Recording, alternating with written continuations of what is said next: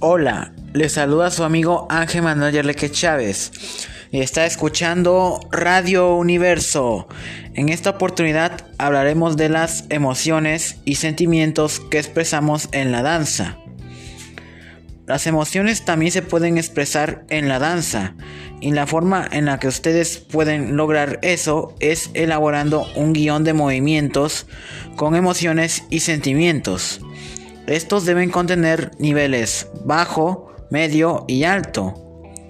Aparte de que deben explorar y experimentar desde la improvisación con los elementos de la danza.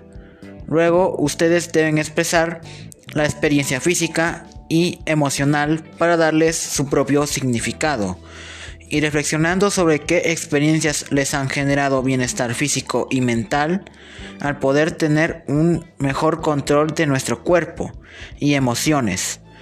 Después, ustedes los oyentes deben grabarse haciendo sus danzas expresando las emociones y sentimientos que estás experimentando actualmente.